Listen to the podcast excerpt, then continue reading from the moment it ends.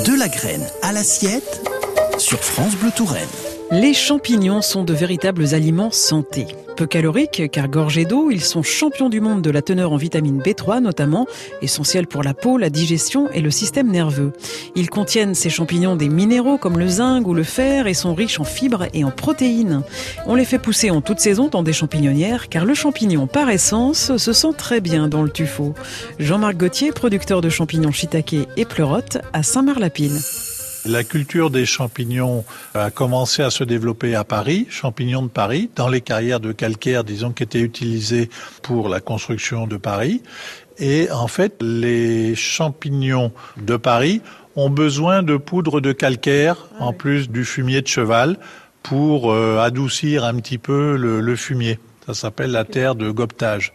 Et donc ça s'est développé d'abord à Paris, et puis ensuite il y a eu beaucoup de succès, et ça s'est développé dans les carrières qui ont été construites ben, autour de Saumur, et puis aussi en Touraine, beaucoup. Mmh. Et toutes les carrières étaient vraiment remplies de, de, champignons de Paris. Donc pendant quelques dizaines d'années, l'activité d'exploitation de carrières, de tuffeaux et de champignonnières ont cohabité. Voilà, parce que la poudre, vous verrez quand on va visiter, il y a toujours des petits résidus de, de poudre de tuffeau, de calcaire qui restent, et donc c'était utilisé pour les champignons de Paris. Et donc cette exploitation de champignons de Paris, grosso modo, ça a fonctionné, cette champignonnière, pendant une centaine d'années, de fin 19e jusqu'en 1976. Et la champignonnière là, a fermé ses portes en 76. Comme toutes les champignonnières de Touraine et de, de Saumur, autour de Saumur. Pourquoi? Alors parce que les, les techniques de production ont changé.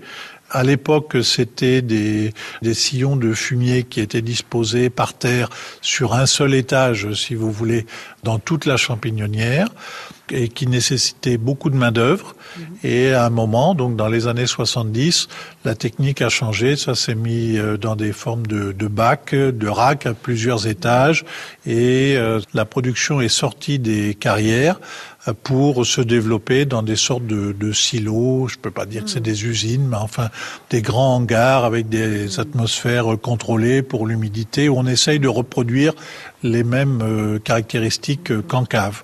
Donc ça s'est industrialisé, disons. Et ça s'est industrialisé en France d'abord, et ensuite, la main-d'œuvre étant moins chère dans les pays de l'Est, et la plupart des champignons de Paris viennent de Pologne euh, actuellement. voilà.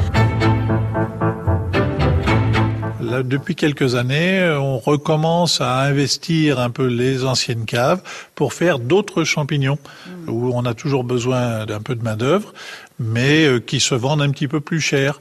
Et donc, ça redevient possible de cultiver des, ce genre de champignons dans les caves.